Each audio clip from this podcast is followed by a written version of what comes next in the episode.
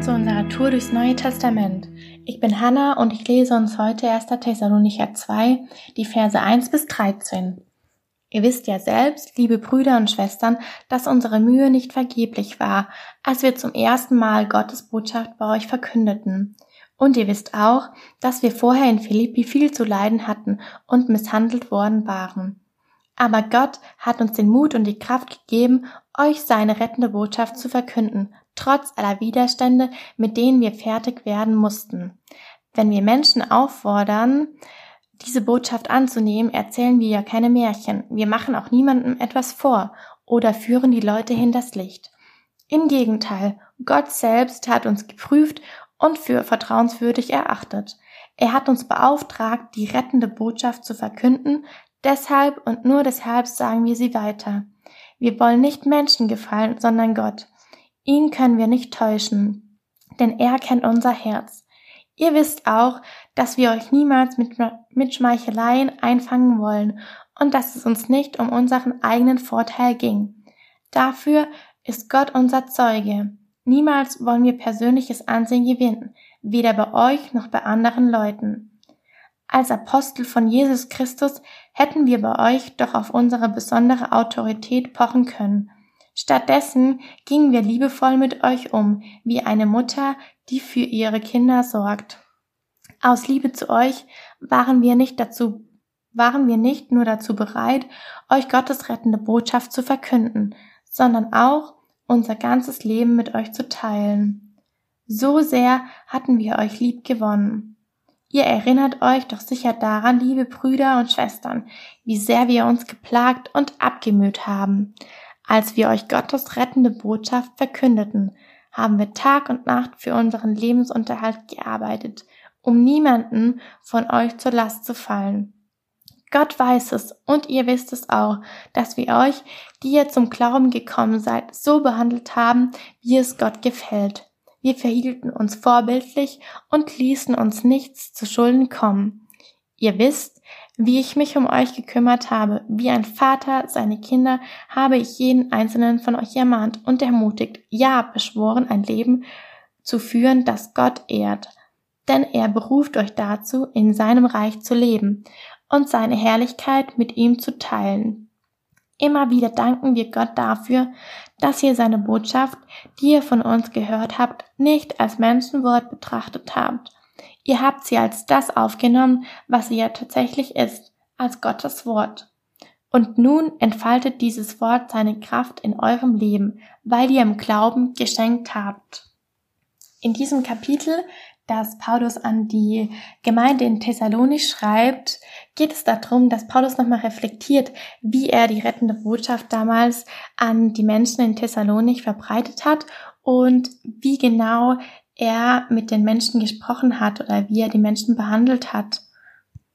Und ich bin davon überzeugt, dass das nicht macht, um die ganze Vergangenheit nochmal irgendwie aufzuwühlen oder das nochmal zu verarbeiten, sondern dass er, indem er das nochmal reflektiert, den Menschen dort oder den Christen in der Gemeinde nochmal ganz bestimmte Tipps geben soll oder möchte, wie genau sie den Auftrag von Gott, wie genau sie die rettende Botschaft auch an andere Menschen in ihrer Umgebung weiter sagen sollen.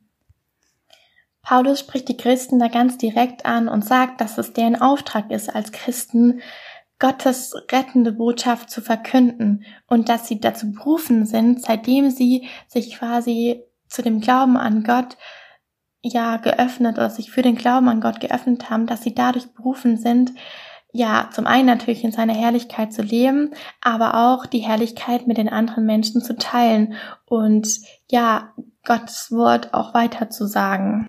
Das heißt, er sagt direkt, dass es Gottes Auftrag ist und dass es dabei geht, dabei darum geht, Gott zu gefallen und nicht den Menschen zu gefallen. Es geht auch nicht um den eigenen Vorteil, den wir eben dadurch haben können, dass wir anderen Leuten von Gott erzählen, sondern es geht darum, dass, dass Menschen Gottes Botschaft hören und daran glauben und so eine Beziehung zu Gott aufbauen können.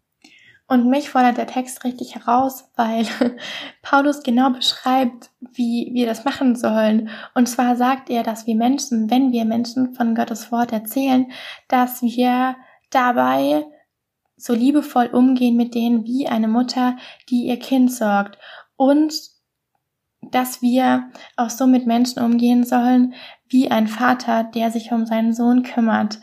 Und ich finde das richtig herausfordernd. Ich bin zwar keine Mutter, aber wenn ich Mütter in meiner Umgebung betrachte oder Väter und dann sehe, wie die sich für ihre Familien einsetzen, dann macht mich das schon sehr nachdenklich, weil es eben nicht was ist, was auf eine kurze Zeit begrenzt ist, sondern Mutter zu sein, das ist, das ist man dann ein Leben lang und das kann man nicht einfach so abschütteln und das ist eine richtig große Verantwortung.